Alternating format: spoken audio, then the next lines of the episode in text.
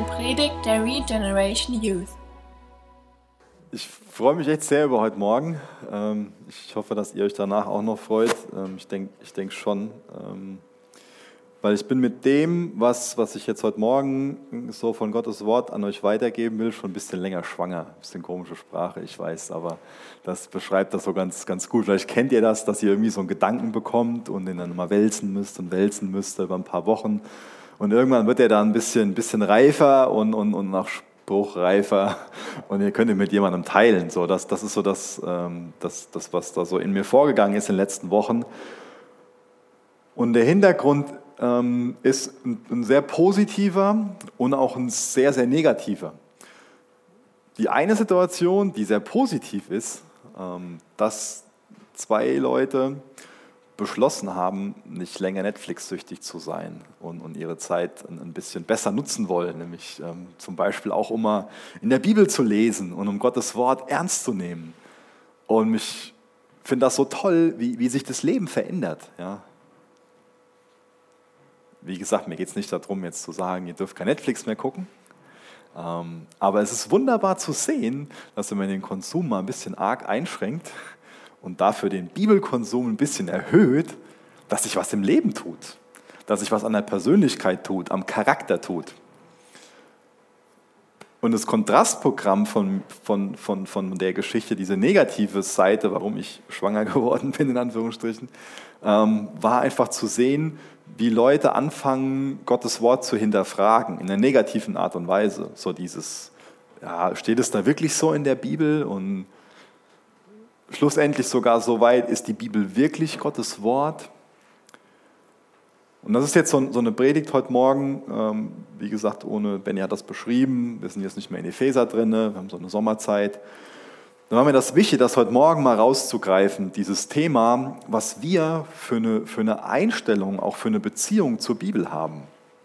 Was die Bibel für, ein, für einen Stellenwert in unserem Leben hat. Weil, weil die, die Antwort auf diese Frage, was die Bibel für dich ist, ob sie Gottes Wort ist und was sie für einen Stellenwert in deinem Leben hat, die hat das Potenzial, dein Leben auf den Kopf zu stellen, dein Leben einfach radikal zu ändern. Das ist ein richtig wichtiges Thema. So einige von euch haben jetzt noch, noch Ferien und ich kann mich noch gut daran erinnern, wie das für mich damals, als ich mal zur Schule gegangen bin, war. Wenn man so wusste, das ist jetzt der letzte Schultag. Das ist ein cooles Gefühl. Gell? So, so endlich ist es soweit. Endlich fangen die Ferien an. Dann hat man meist zur dritten Stunde aus.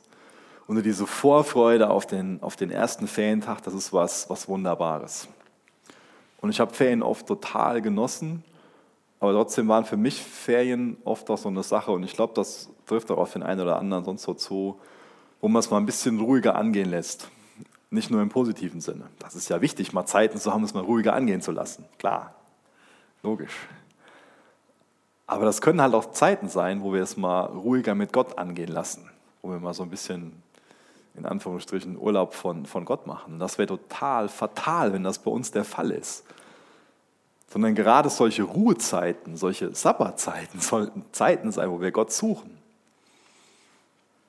Und das ist wunderbar, dass, dass es solche Tage in unserem Leben gibt, die so einem ersten Ferientag gleichen, wo wir uns einfach nur darauf freuen, voll begeistert von sind. Wir können lange ausschlafen und wir können mal bei jemand anderem übernachten oder in Urlaub fahren und einfach im, im, Freibad oder am Badesee abhängen und es ist einfach, es ist einfach toll. Man freut sich einfach drauf und hat richtig Bock drauf. Ja.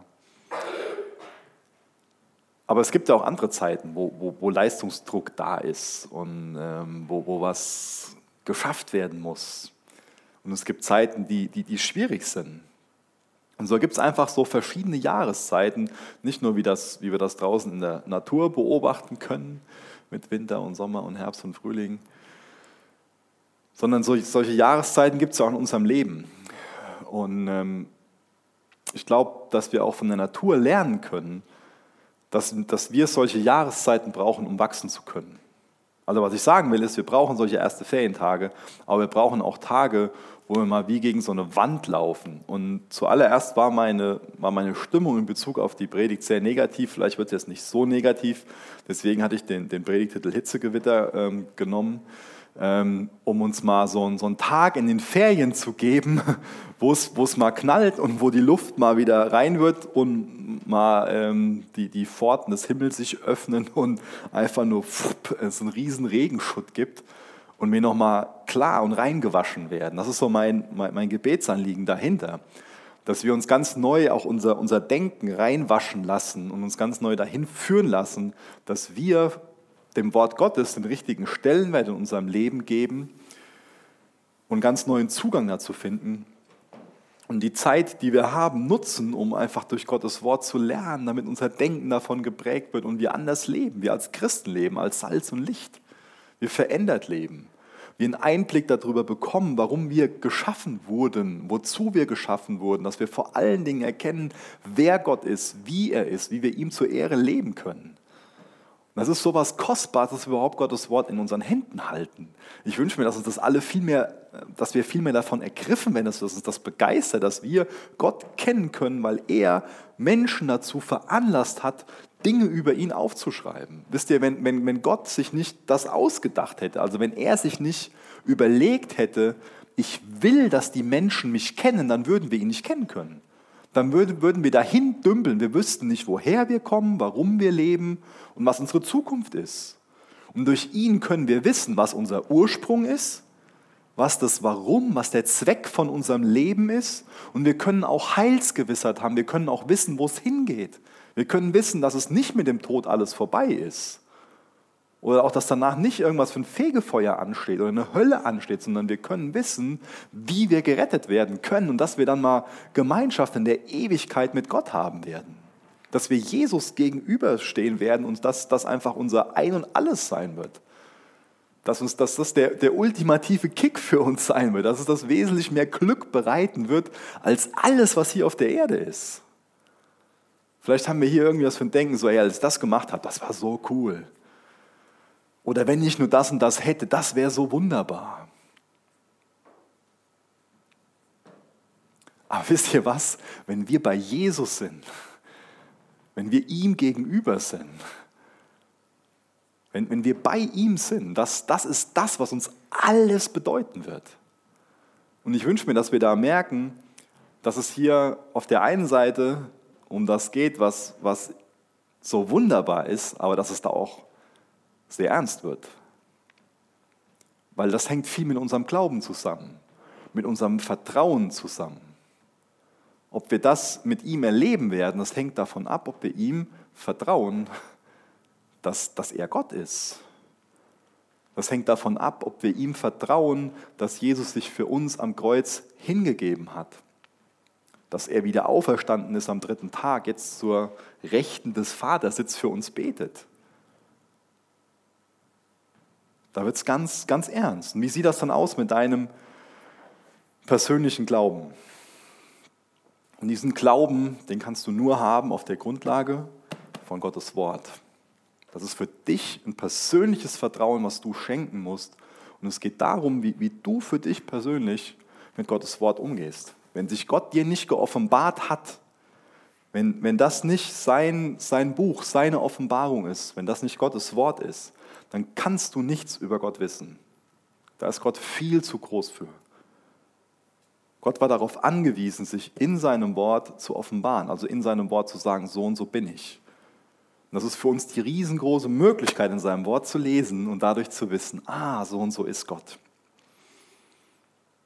Und da gibt es einen Feind, der nicht will, dass wir diesem Gott unser Vertrauen schenken.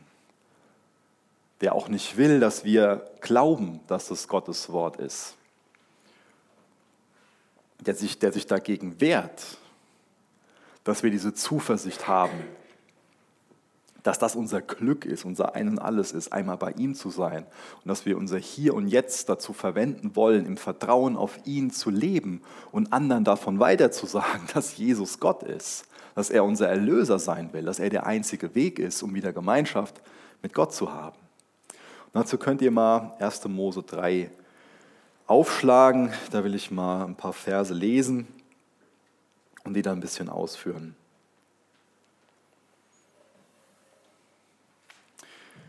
Weil auch 1. Mose 3 ist so eine Gewitterstimmung. wie ich die jetzt ähm, innerlich ein bisschen in, in mir habe. Und das ist gut, wenn wir solche Tage haben, wo wir so Vorfreude haben. Aber es ist doch wichtig, dass, dass ab und zu so ein Gewitter kommt und, und Regen da ist, damit was wachsen kann. Weil das wollen wir doch alle, oder? Wir wollen noch im Glauben wachsen, wir wollen noch Jesus ähnlicher werden. 1. Mose 3, Vers 1 bis Vers 6. Die Schlange war das listigste von allen Tieren, die Gott, der Herr, erschaffen hatte. Hat Gott wirklich gesagt, fragte sie die Frau dass ihr keine Früchte von den Bäumen des Gartens essen dürft? Selbstverständlich dürfen wir sie essen, entgegnete die Frau der Schlange. Nur über die Früchte vom Baum in der Mitte des Gartens hat Gott gesagt, esst sie nicht, ja berührt sie nicht einmal, sonst werdet ihr sterben. Kurze Zwischennotiz, wenn wir uns davor den Text durchlesen, dann sehen wir hier, dass auf der einen Seite der Teufel das in Frage stellt, ob Gott es wirklich gesagt hat, dass er dann das Wort Gottes verdreht, dass er keine Früchte, Gott hatte nur gesagt, man soll die Früchte von dem einen Baum nicht essen und dass dann in Vers 2, Vers 3 meine ich, dann die Frau selbst was hinzugefügt hat. Nämlich dieses Berühren, das, ist, das, das steht, das hat Gott ursprünglich nicht gesagt. Also da wird Gottes Wort verändert als Randnotiz. Und dann lese ich in Vers 4 weiter, ihr werdet nicht sterben, zischte die Schlange. Gott weiß, dass eure Augen geöffnet werden, wenn ihr davon esst. Ihr werdet sein wie Gott und das Gute vom Bösen unterscheiden können. Die Frau sah, die Früchte waren so frisch, lecker und verlockend, und sie würden sie klug machen. Also nahm sie eine Frucht bis hinein und gab auch ihrem Mann davon, da aß auch er von der Frucht. Ich denke, wir alle stimmen darin überein, dass irgendwas mit, mit unserer Welt nicht, nicht stimmt. Wir lesen Nachrichten oder wir, wir, wir sehen, was in unseren Familien, was im Freundeskreis los ist. Und da ist nicht nur Glück und Freude da, leider, sondern da gibt es auch Krankheit, Streit, Lebenskrisen. Es gibt viel Elend auf, auf dieser Welt. Und wenn wir Menschen mit Elend konfrontiert werden, dann ist es ein bisschen was, ich weiß nicht, was das, was das richtige Wort dafür ist, vielleicht so was Befremdliches für uns. Vielleicht sind wir so ein bisschen auf Kriegsfuß mit dem Elend. Das ist für uns was, was uns abstößt, was wir am liebsten aus der Welt rausschmeißen wollen. Und irgendwie merken wir, dafür sind wir gar nicht geschaffen. Und das ist auch tatsächlich so, dass Gott uns nicht für das Elend geschaffen hat, sondern dass der Mensch sich, wie wir jetzt gerade gelesen haben, dieses Elend selbst ausgesucht hat, indem er gegen Gott rebelliert hat, indem er Gott nicht vertraut hat, indem er der Schlange mehr vertraut hat. Das heißt, das ganze Elend der Menschheit hat mit dieser Frage angefangen von der Schlange. Hat Gott wirklich gesagt? Damit hat das ganze Elend der Menschheit angefangen. Verrückt, oder?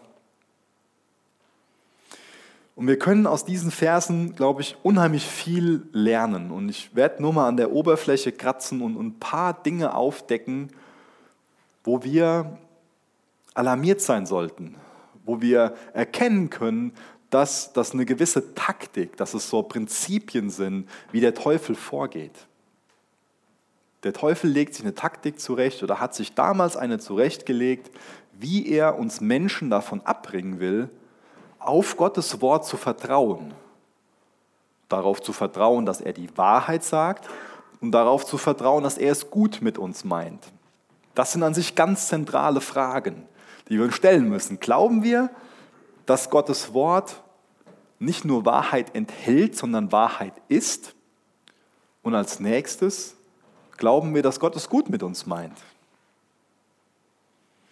Und genau das, das sind die beiden Dinge, die der Teufel ganz massiv angreift, wo er uns von abbringen will. Dass wir auf der einen Seite daran zweifeln, dass Gottes Wort Wahrheit ist und auf der anderen Seite an den Punkt kommen, dass wir sagen, okay, Gott meint es gar nicht gut mit uns.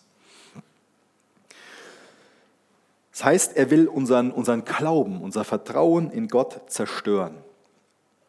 Und wenn man den Glauben, wenn man das Vertrauen in Gott zerstören will, dann muss man das Vertrauen in sein Wort zerstören. Was ist die Bibel für dich? Was ist die Bibel für dich? Enthält die Bibel nur Gottes Wort oder ist die Bibel Gottes Wort? Sind wir diejenigen, die entscheiden, was in der Bibel Gottes Wort ist? Oder ist die ganze Bibel, wie ich sie jetzt hier in der Hand halte und viele von euch, diese 66 Bücher, ist es Gottes Wort? Ist es vertrauenswürdig? Ist die Bibel vertrauenswürdig? Was der Teufel hier macht, ist, dass er die Menschen dazu führen will, dass sie gegen Gott rebellieren. Und das ist auch der einzige Weg, wie wir gegen Gott rebellieren können, indem wir gegen das rebellieren, wo er sich geoffenbart hat. Also wir können nur gegen Gott rebellieren, indem wir gegen Gottes Wort rebellieren, indem wir uns dagegen auflehnen, das anzweifeln, das verbiegen, da was wegnehmen, da was hinzufügen. Oder indem wir ganz subtil vorgehen und meinen, das kann ich ja gar nicht verstehen, was da, was da steht. Auch das ist eine Art und Weise, ehrlich, das ist eine Art und Weise, wie wir gegen Gott rebellieren können, wenn wir ihm sagen, ihm vorwerfen, das kann ich ja gar nicht verstehen. Wisst ihr, es gibt Dinge in der Bibel, die sind schwer verständlich. Das ist richtig. Aber das Wesentliche, das kann jeder verstehen, der mit einem kindlichen Vertrauen daran geht. Jeder von euch kann die wichtigen Dinge in Gottes Wort erkennen. Das ist das Wunderbare an Gottes Wort dass es auf der einen Seite unheimlich tief ist, dass, dass der schlauste Typ oder die schlauste Frau nach jahrelangem Lesen immer noch Dinge in der Bibel erkennt, wo sie sagt, die habe ich jetzt erst als Schatz erkundet und, und, und gefunden. Und dass auf der anderen Seite ein kleines Kind Bibel lesen kann und Dinge versteht über Gott. Das ist, das ist allein eine Sache, die die Bibel für mich so einzigartig macht und ein Hinweis darauf ist, dass es kein menschliches Buch, sondern ein Buch Gottes ist. Dieses Vertrauen sollst du haben. Du kannst Gottes Wort verstehen. Wenn du ihm dein Vertrauen schenkst, wenn du ihm dein Glauben schenkst, das ist die Grundvoraussetzung dafür. Das heißt, das Wort Gottes ist unglaublich tief, aber es ist auch erstaunlich einfach. Und das, was der Teufel will, ist, dass wir das Wort Gottes hinterfragen. Versteht mich nicht falsch.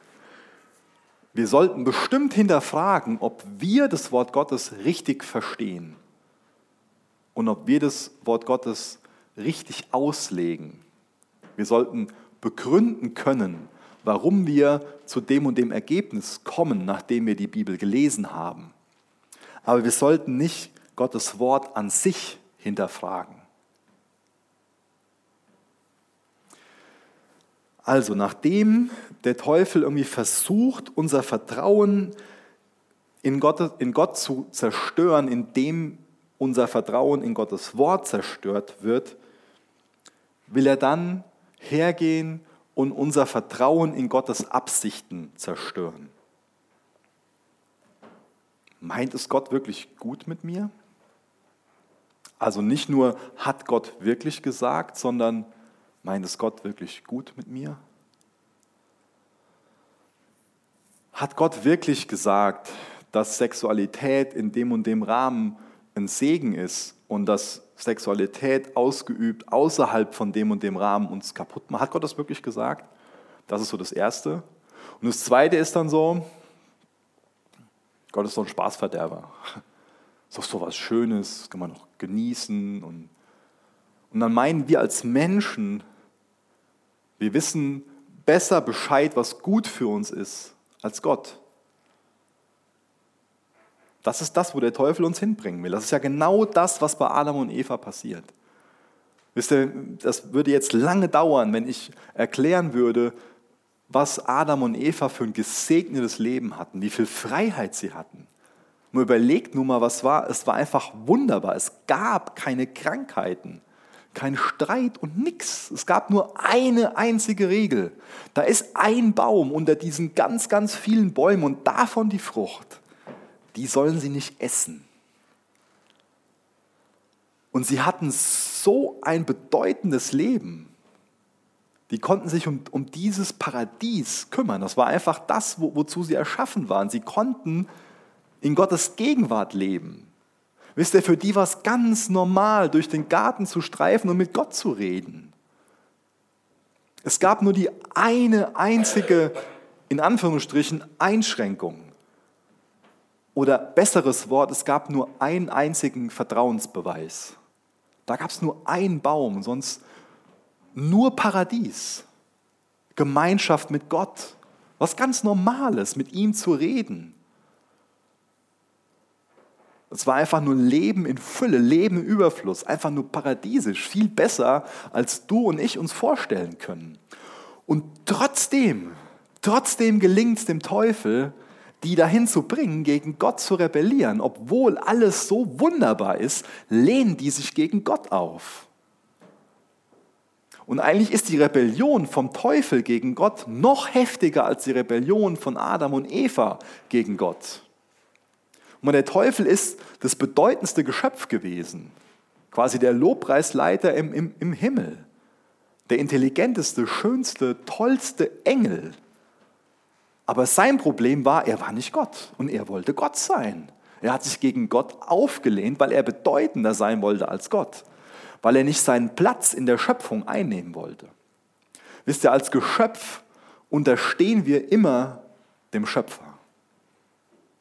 Und das ist eine Sache, wo wir grundsätzlich als Menschen ein Problem mit haben. Ob du dir das eingestehst oder nicht, wir alle haben damit Schwierigkeiten. Dass wir nicht Gott sind, dass wir nicht schalten und walten können, wie wir wollen. Das ist ein schöner Gedanke, gell? Ja, ich weiß, das äh, lese ich gerade von dem einen oder anderen Gesicht ab, diese Vorstellung, dass das was ist gut, dass wir es nicht sind. Aber wir wollen Gott sein. So, so ticken wir. Und das war schon das Problem von dem, von dem Teufel. Er wollte bedeutender sein. Und das war das, womit er Adam und Eva bekommen hat. Dass er da was angetriggert hat. Du kannst doch das und das erkennen. Und Du kannst doch bedeutender sein. Du kannst dann selbst Gott sein. Du kannst sein wie Gott. Du kannst sein wie Gott. Das ist die, die Verführung hier. Ganz simpel ausgedrückt ist das so eine Mausefalle, die der Teufel dahingestellt hat, ein Stück Bacon rein oder ein Stück Käse und gespannt. Und schnapp, der Mensch rennt dahin wie eine kleine dumme Maus und lässt sich fangen weil er sich dafür entscheidet, oh, der Käse, der ist viel leckerer, den will, den will Gott mir vorenthalten. Gott ist so doof, Gott ist so eingeschränkt, Gott will mir was, will mir was klauen, er will mir was vorenthalten. Und ich weiß viel besser als Gott, dass er mir hier was vorenthalten will. Genau das ist das Prinzip. Und ich glaube, dass dieses Prinzip auch heute noch deswegen so gut funktioniert, weil der Teufel oft als Karnevalsfigur dargestellt wird und wir ihn nicht ernst nehmen. Ja, mit so zwei süßen Hörnern, uns wird sich darüber lustig gemacht. Er wird verniedlicht. Aber er wird nicht mehr länger als derjenige wahrgenommen, der es als ein persönliches Ziel hat, dein Leben zur Hölle zu machen. So ist das. So grausam ist das. Der Teufel hat es als sein persönliches Ziel, dein Leben zur Hölle zu machen. Er will dich dazu verführen, dass du zu dieser Mausefalle rennst und diesen Käse isst, der dich fertig macht. Und Gott sagt dir vorher, das ist der Käse, der dich fertig macht. Wisst ihr, hier geht es immer wieder um diese Vertrauensfrage. Ist der Teufel vertrauenswürdig? Ist, ist Gott vertrauenswürdig? Ist unser Verstand das, wo, wem wir vertrauen sollten? Oder vertrauen wir unserem Gefühl, unserem Denken, unserer Logik? Vertrauen wir unserer Erfahrung? Das ist eine ganz wichtige Frage. Da komme ich noch ein paar Mal drauf zurück. Also erst wird das Wort Gottes in Frage gestellt und dann wird der Weg Gottes oder die ja, in Frage gestellt, dass ob es Gott wirklich gut mit dir meint. Und das ist so eine Sache, dass uns der Teufel oft sagen will, dass Sünde Spaß macht. Da ist dieser Baum, diese Frucht. Guck mal, es macht doch Spaß, davon zu nehmen. Greif zu. dann kannst du sein wie Gott. Schön verpackt, aber es ist Sünde, die Konsequenzen hat. Wir dann lesen, dass Sünde die Trennung zu Gott bedeutet. Auch das ist heute noch so. Sünde hat Konsequenzen. Und vielleicht macht es im ersten Moment Spaß, in so eine Frucht zu beißen und diesen, diesen Geschmack zu schmecken, den, den, wo nichts anderes so genauso schmeckt. Aber Sünde hat Konsequenzen. Sünde macht nie dauerhaft Spaß. Dann können wir uns diesen einen Baum ansehen, wo die Frucht dran hängt, die wir nicht essen sollen, und dann können wir uns den Baum anhängen, an, ansehen, an den sich Jesus gehängt hat. Um die Konsequenz, die die Schuld, die Sünde mit sich gebracht hat, für uns wieder aufzuheben. Den Baum, das Kreuz, was auf Golgatha gestellt worden ist, wo sich Jesus für uns drangehangen hat, um wieder einen Weg zu bahnen zurück ins Paradies. Das ist das, was er gemacht hat. Und das zeigt, was der Teufel vorhat und das zeigt, was Jesus vorhat. Also wenn wir meinen, dass, dass Sünde Spaß macht, sollen wir uns angucken, sollten wir uns angucken, ob das Kreuz, Kreuz Spaß macht. Und wenn wir meinen, dass Gott nicht vertrauenswürdig ist und es nicht gut mit uns meint, auch dann sollten wir uns diesen Baum des Kreuz angucken und uns fragen, wenn, wenn Gott seinen eingeborenen Sohn für uns hingibt, wie, wie, wie kann er uns dann nicht lieben? Das offenbart doch seine Liebe. Das Kreuz offenbart Gottes Liebe für uns. Das offenbart, was sein Herz für uns ist, was er bereit ist für uns zu geben, weil er diese Gemeinschaft mit uns haben will und weil er uns zurück ins Paradies holen will wo wir in Gemeinschaft mit ihm leben und in diesem paradiesischen Zustand sind, wo wir ihn anbeten, wo wir uns an ihm erfreuen und unser Herz so viel Glück erfährt, wie es nie auf der Erde erfahren kann. Wer ist vertrauenswürdig? Ist Gott vertrauenswürdig? Oder wollen wir uns von dem Fallensteller verführen lassen? Alles, was der Teufel kann, ist uns Fallen stellen und uns vorheucheln, dass wir danach sind wie Gott. Er kann uns erklären mit seinem Mund, dass wir danach mehr Autorität haben, dass wir danach mehr Freiheit haben. Aber er kann uns nie mehr Autorität oder Freiheit geben. Denn der Einzige, von dem das kommt, ist Gott. Denk mal über die Autorität nach und denk mal über die Freiheit nach, über das Glück nach, was Adam und Eva im Paradies erfahren haben. Und der Teufel hat mehr versprochen. Das ist richtig. Aber was ist denn eingetreten? Das, was wir jetzt haben, ist eingetreten. Die Trennung von Gott, nicht mehr das Leben im Paradies. Und die Trennung von Gott kann auch wieder nur aufgehoben werden, weil Gott sich aufgemacht hat, weil sich Jesus aufgemacht hat, um für uns am Kreuz zu sterben. Er hat uns zuerst geliebt. Er macht sich auf den Weg zu uns und sagt uns auch heute Morgen wieder, dass wir ans Kreuz auf Golgatha schauen sollen. Ich hoffe, da sind wir gut drin als, als Calvary Chapel, als Golgatha-Kapelle. Immer wieder auf Golgatha zu schauen, es immer wieder klar zu machen, das, das hat Jesus für uns getan. So ist Gott. So wunderbar ist Gott. Die und die Absichten hat er mit uns. Er ist absolut vertrauenswürdig. Von ihm bin ich geliebt. Er hat sich hingegeben. Deswegen ist auch sein Wort vertrauenswürdig. Deswegen sind wir alarmiert und lassen uns nicht verführen, tappen nicht in die Fallen. Die Art und Weise, wie der Teufel also hier vorgeht, ist, dass er ja, also den, den, Glauben, das Vertrauen in Gott zerstören will, ähm, dass er das macht, indem er das Wort Gottes ändert. Auch das haben wir im im Text schon gesehen, dass, dass er so vorgeht, dass er vorheuchelt, das Wort Gottes zu zitieren, aber dass es kein Zitat ist, dass er da ein bisschen Dinge ändert, dass er was hinzufügt, dass er was wegnimmt, dass er was verdreht, dass er was falsch darstellt. Deswegen ist das auch immer eine satanische Sache, wenn was vom, vom Wort Gottes weggenommen wird oder hinzugefügt wird oder verdreht wird. Aber ich finde es bemerkenswert, dass selbst die Eva hier das Wort Gottes verdreht hat.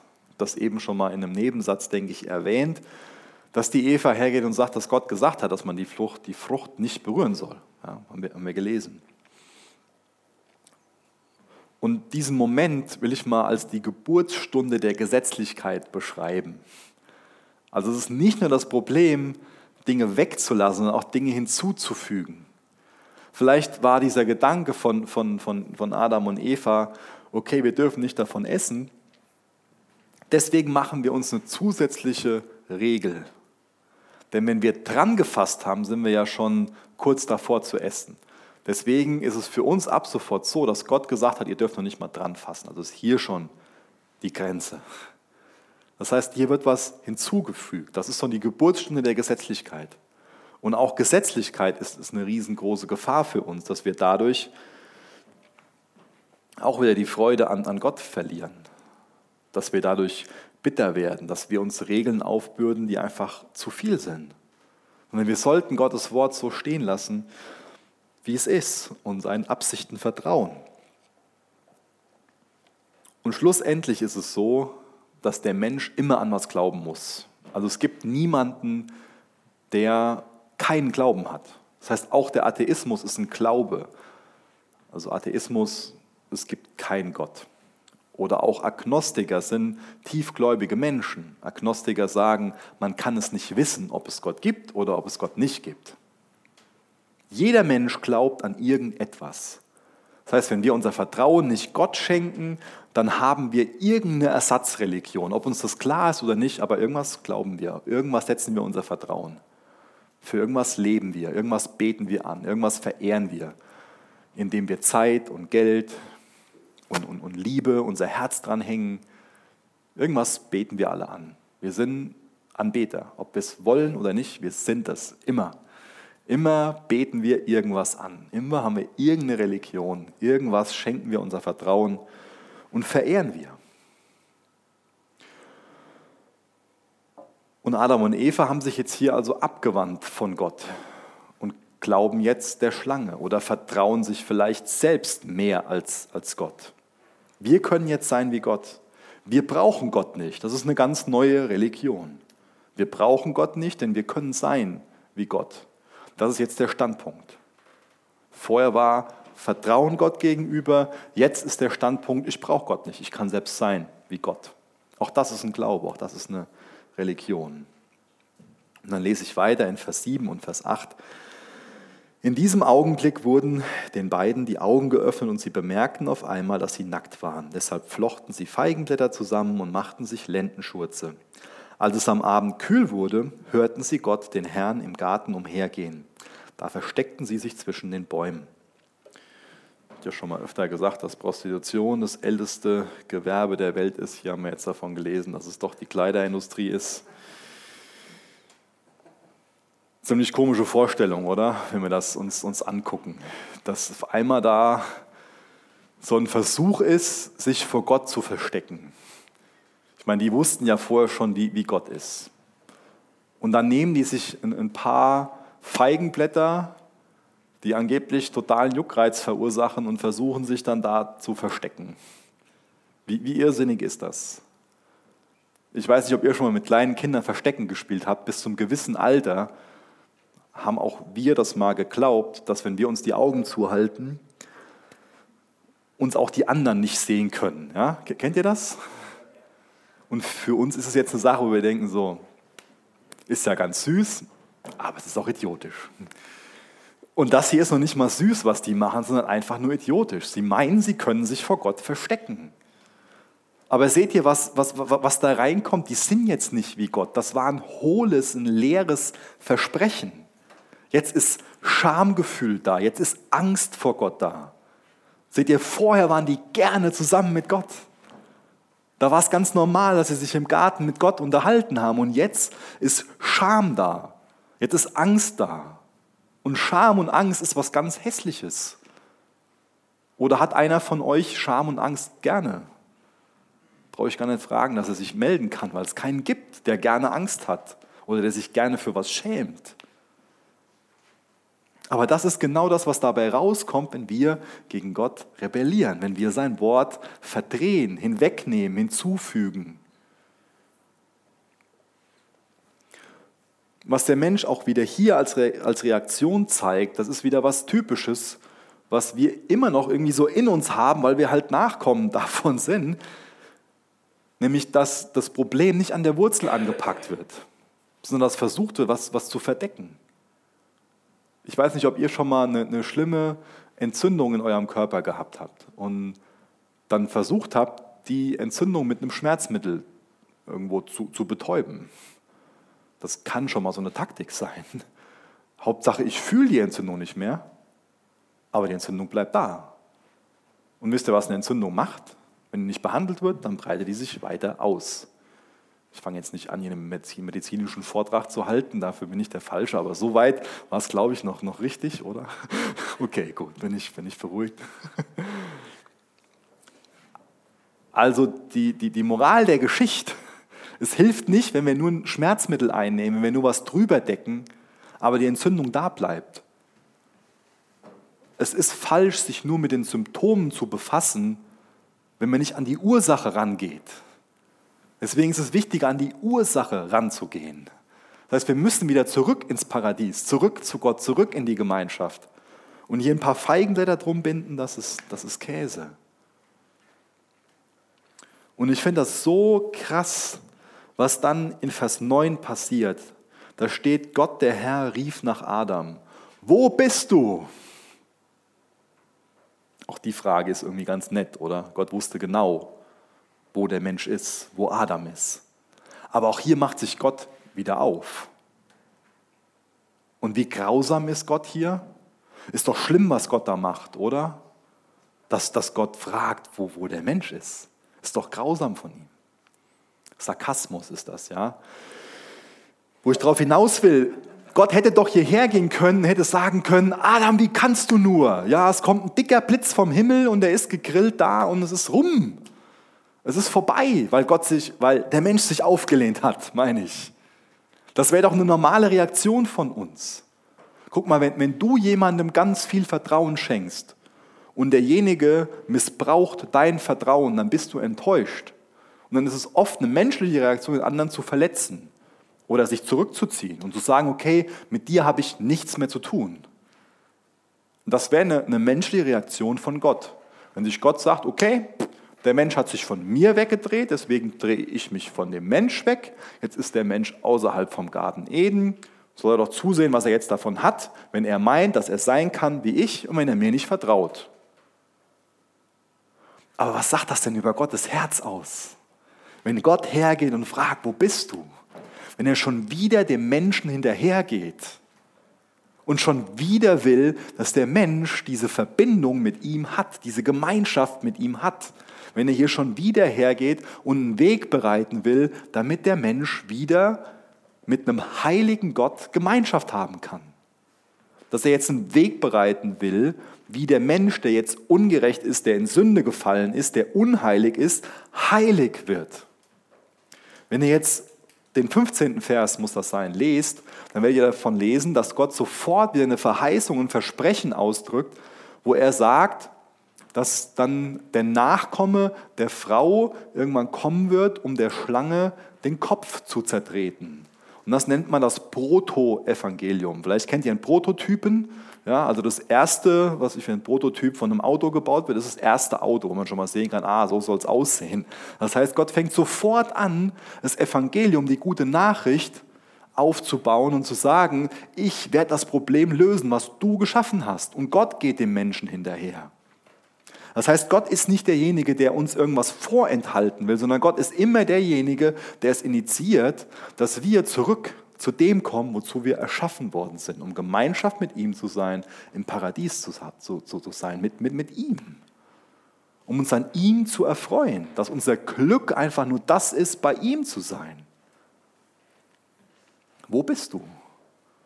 Das ist eine Frage an dich persönlich heute Morgen. Wo bist du? Wo stehst du? Wo bist du? Willst du dich retten lassen von Jesus? Siehst du, dass Gott vertrauenswürdig ist, dass sein Wort vertrauenswürdig ist? In Römer 3, Vers 11 steht, dass keiner nach Gott sucht, aber Gott sucht nach dir.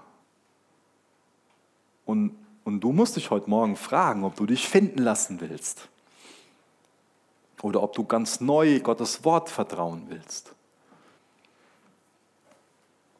Das offenbart Gottes Liebe und Barmherzigkeit, dass er gefallene Geschöpfe sucht, dass er uns nachgeht, dass er uns nachjagt, dass er um uns wirbt. Das heißt, Gott ist derjenige, der bei unserer Errettung die Initiative ergreift. Wir sind diejenigen, die eine Schmerztablette einschmeißen, damit es nicht mehr so weh tut, die irgendwie ein paar Feigenblätter drum binden. Aber Gott ist derjenige, der die Entzündung an der Wurzel angeht und an der Wurzel ausradieren will. Dafür einen Weg bereitet. Und jetzt die, die große wichtige Frage, um die es mir ganz zentral geht. Wem oder was schenkst du dein Vertrauen? Was ist denn so dein, dein Maßstab? Woran orientierst du dich denn? Oder wer da, was ist denn deine höchste Autorität? Ist das, was ich heute Morgen aus Gottes Wort erklärt habe, ist das eine Sache, wo du sagst, ja, das ist Gottes Wort? Oder ist es einfach nur Menschenwort, was damals aufgeschrieben worden ist? Ich wollte eigentlich so einen Zollstock mitbringen, so einen Maßstab, das habe ich jetzt leider vergessen. Aber ihr alle kennt doch ein Metermaß, oder? Oder ein Lineal, wo ihr 20 Zentimeter mit abmessen könnt, ja? Ist klar. Das ist da unser Maßstab. Da haben wir uns darauf geeinigt, 20 Zentimeter sind 20 Zentimeter oder ein Meter so und so viel. Aber was ist denn sonst für, für deine Entscheidung dein Maßstab? Was hat denn da Autorität für dich? Sagst du, dein, dein Verstand ist dein Maßstab, das macht Sinn für mich, da habe ich drüber nachgedacht, ist doch logisch, deswegen handle ich so und so. Oder bist du eher jemand, der sagt so, ach, das fühlt sich gut an, das fühlt sich richtig an, deswegen mache ich das. Oder bist du jemand, der sagt, da steht in Gottes Wort, Gottes Wort ist mein Maßstab gibt andere, die vertrauen eher auf ihre Erfahrungen. Und da ist die Frage, wie man die Erfahrungen beurteilt. Womit begründest du, was du tust? Womit begründest du dein Handeln? Womit begründest du dein Denken über Abtreibung, über Homosexualität, über Ehe, über Scheidung, über die Erlösung, über den Himmel, über die Hölle, über die Bibel, über so vieles. Womit begründest du dein Denken, wo du herkommst, wozu du erschaffen wurdest und wohin du gehen wirst? Womit begründest du dein Denken? Was hat da Autorität für dich? Was ist da der Maßstab? Ich kann dir nur wärmstens ans Herz legen, dass die Bibel dass Gottes Wort dein Maßstab dafür wird. Es kann keinen anderen geben. Gottes Wort ist das Einzige, dem wir Autorität geben sollten. Alles andere macht keinen Sinn, ist nicht logisch. Gottes Wort beansprucht das von sich selbst, Gottes Wort zu sein. Und ich glaube, dass jeder, der vertrauensvoll an Gottes Wort rangeht und der, daran, der darauf vertraut, dass Gott sich in seinem Wort offenbart, der darauf vertraut, dass Jesus für uns stellvertretend am Kreuz gestorben ist, dass jeder, der das macht, dann auch einen Zugang zu Gottes Wort bekommt.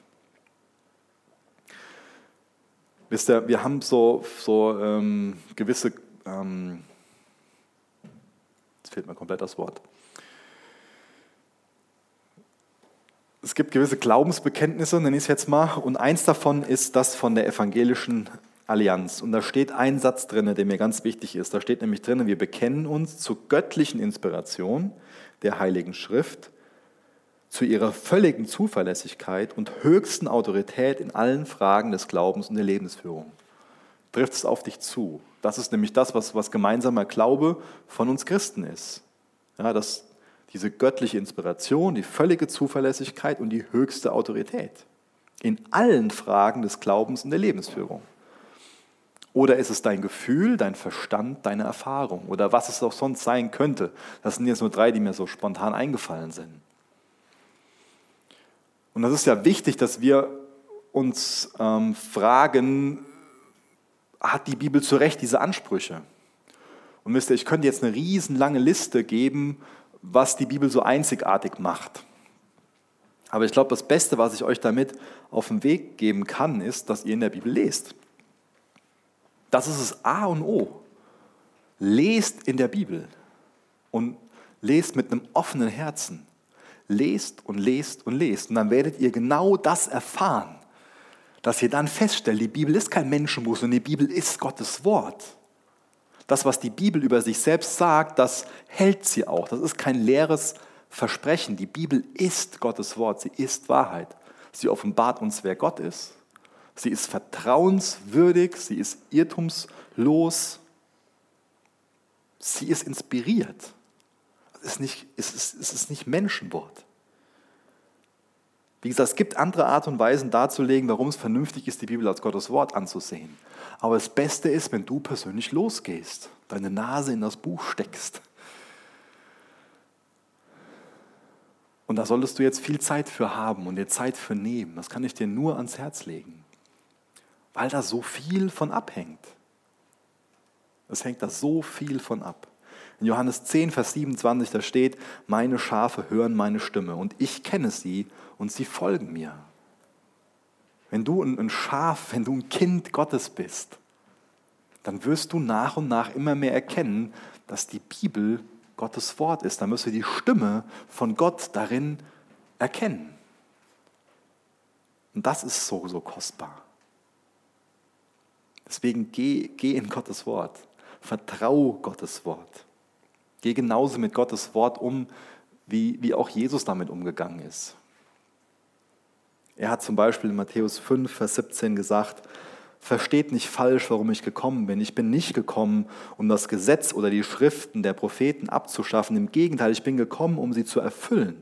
Ich versichere euch, solange der Himmel und die Erde bestehen wird, selbst die kleinste Einzelheit von Gottes Wort, von Gottes Gesetz gültig bleiben, solange bis ihr Zweck erfüllt ist.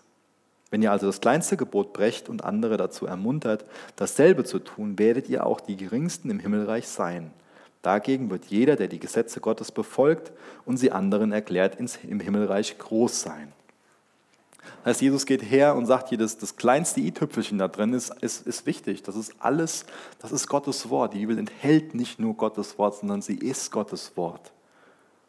Und er geht dann her, das könnt ihr zum Beispiel nachlesen in Matthäus 12, Vers, Vers 40, und zeigt Beispiele dafür, wie er selbst mit Gottes Wort aus dem Alten Testament umgegangen ist.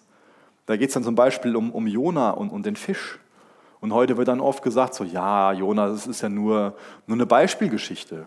Aber wie geht denn Jesus damit um? Jesus selbst geht doch her und nimmt es nicht als eine Beispielgeschichte, als, als eine Fabel, als, als was Erfundenes, als ein Märchen an, was dann vielleicht eine geistliche Wahrheit veranschaulicht, sondern Jesus selbst geht her und behandelt Jona als eine historische Person oder auch Hiob und andere. Und deswegen sollten auch wir das nicht als eine Fabel ansehen, sondern als was, was tatsächlich passiert ist. Wir sollten so mit Gottes Wort umgehen, wie es, wie es Jesus getan hat. Und deswegen sollten wir auch von Jesus lernen, in allen Lebenssituationen das Wort Gottes quasi reich in uns wohnen zu lassen. Wenn wir uns Jesus ansehen als Zwölfjähriger im Tempel, da war er schon in der Lage, Gottes Wort weiterzugeben und auszulegen. Oder auch selbst am Kreuz hat er Gottes Wort weitergegeben. Lernen wir das von ihm. Er vertraut dem, dem Wort Gottes und er gibt es er gibt's weiter. Ist es was auch was für uns ganz natürlich ist. Dann sollten wir Gottes Wort ehren, indem wir es wirklich lesen, indem wir nicht nur einen Bibelleseplan haben, sondern den auch, den auch nutzen, indem wir bei Predigten wirklich zuhören und indem wir wirklich die Dinge umsetzen wollen. indem wir vielleicht auch Sachen mitschreiben. Nicht nur vielleicht, indem wir Sachen mitschreiben in, in der Predigt und auch, wenn wir stille Zeit machen. Indem der Griff zur Bibel für uns genauso normal wird wie der Griff zum Smartphone. Und natürlich auch die Bibel auf deinem Smartphone sein kann, klar. Aber kennt ihr das, dass wir instinktiv nach unserem Handy greifen? Kennen wir alle, oder? Vergeht kaum ein Essen, wo man nicht mal beim Essen einfach am Tisch sitzt und sich auf sein Gegenüber konzentriert, sondern instinktiv, oh, mal gucken, wer mir geschrieben hat. Oder mal gucken, wer das geliked hat oder das und das. Aber wie natürlich ist denn für uns der Griff zur Bibel? Ist es was komplett Untypisches für uns oder ist es was, wo wir sagen, ja, das ist ganz typisch? So, so sollten wir sein, dass für uns der Griff zur Bibel typischer ist als der Griff zum Smartphone. Und dann sollten wir uns vorbereiten. Dann sollten wir, wenn wir in den Gottesdienst gehen, vorher beten und ein vorbereitetes Herz haben und hören wollen, Glauben haben. Genauso, wenn wir, wenn wir in Gottes Wort lesen, dass wir Gott sagen, hey, ich will dich in deinem Wort erkennen. Ich will über dich lernen. Und dass wir es dann auch gebrauchen, ganz natürlich. Da müssen wir gar nicht immer sagen, dass es in der Bibel steht, aber wenn wir einfach mit Freunden unterwegs sind oder in der Klasse und so. Es gibt so viele Gelegenheiten, wo wir das weitergeben können.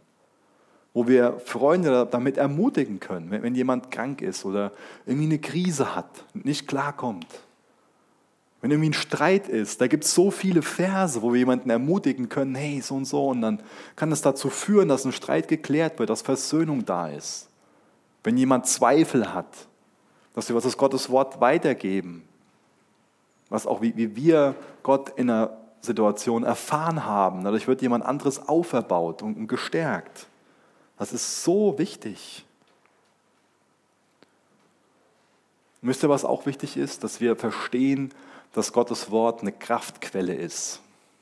Was, was meine ich damit? Was ist da die Anwendung von? Ich höre das schon mal öfter. Oh, jetzt war der Tag so heftig. Ob ich jetzt heute Abend in die Jugend gehe oder in die Bibelstunde, da bin ich jetzt zu fertig für. Oder, oh, ich bin jetzt so, so müde, jetzt muss ich einfach mal eine Serie gucken, Bibel lesen kann ich jetzt nicht. Wo, wo kriegst du denn mehr Kraft her? Wenn du eine Serie guckst oder wenn du Bibel liest? Mal ganz ehrlich. Wenn du keine Kraft mehr hast, dann hast du einen Grund, Bibel zu lesen und nicht eine Serie zu gucken. Die Serie, die, die, die zerstreut dich nur. Das ist keine Kraftquelle für dich. Aber Gottes Wort ist eine Kraftquelle für dich die dir offenbart, wer Gott ist, die dich inspiriert zu einem Leben, was sich wirklich, was sich wirklich lohnt. Und wenn dann für dich der Griff zur Bibel ganz normal ist, dann, dann wohnt auch Gottes Wort in dir. Dann bestimmt es mehr dein, dein Denken. Dadurch, dass es dein Denken bestimmt, auch viel mehr dein, dein Handeln. Und dann kannst du viel mehr auch dem Auftrag folgen, den du von Jesus hast, dass du Jünger machen sollst, dieser Missionsbefehl dann musst du nicht länger von dir sagen, ja, ich kenne mich zwar nicht so gut in der Bibel aus, aber so und so. Das ist oft so, so eine Sache, die als Entschuldigung genannt wird. Ja, ich kenne mich nicht so gut aus. Dann, dann fang doch damit an. Fang mit einem Buch an. Fang heute an, durch Johannes durchzulesen. Und dann liest es nochmal und nochmal. Dann liest es mal langsam durch. Schreibst dir ein paar Sachen auf. Und dann erkennst du Dinge dadurch. Und dann wirst du sehen beim nächsten Buch, ist es wieder ein Stück weit einfacher, weil du dich dann gut in Johannes auskennst und dir dann Gottes Wort aus Johannes dabei hilft, das Gottes Wort in Markus besser zu verstehen oder wo du auch immer liest. Und deswegen nochmal abschließend dann diese Frage, was ist denn für dich der Maßstab? Wem oder was schenkst du denn dein Vertrauen? Wer oder was hat Autorität? ist dein Verstand, deine Erfahrung, dein Gefühl oberste Autorität, das, was deine Mitschüler denken, das, was deine Eltern denken, das, was in der Schule gesagt wird. Was hat da für dich Autorität? Ist es Gottes Wort? Kannst du dein Denken und dein Handeln mit Gottes Wort begründen? Und stehst du auf dagegen, dass das gesagt wird, hat Gott wirklich gesagt? Jesus, danke, dass du dich uns geoffenbart hast, dass, dass wir wissen können, wer du bist. Hilf uns, die Taktik vom Teufel zu durchblicken und hilf uns zu erkennen, zu glauben, dass du Gott bist, dass du uns Wahrheit geoffenbart hast, dass du vertrauenswürdig bist, dass du uns nichts vorenthalten willst, sondern das Leben für uns willst. Jesus, du willst uns Leben, Überfluss schenken. Du willst uns versöhnen mit deinem Vater. Du willst uns zurückführen ins Paradies. Aber der Teufel ist der Lügner, der uns zerstören will, der uns kaputt machen will. Hilf, dass wir dir vertrauen. In allen Fragen des, des Lebens und der Glaubens, der Lebensführung des Glaubens, Herr. Danke, dass du ein Gott bist, der uns nachgeht. Hilf uns wegzugucken von, von dem Baum, wo diese Frucht dran hängt, wo wir angeblich werden können wie du. Und hinzuschauen auf Golgatha, wo wir, wo wir sehen, wer du bist, was du für uns getan hast, dass du das Opfer vollbracht hast, damit wir wieder zurückgehen können zu dem, wozu wir geschaffen sind, Herr. Hilf uns darüber dankbar zu werden, uns darüber zu freuen, darüber zu jubeln und verändert zu leben, Herr. Amen. Danke für das Anhören der Predigt. Weitere Informationen findest du unter www.regenerationyouth.de.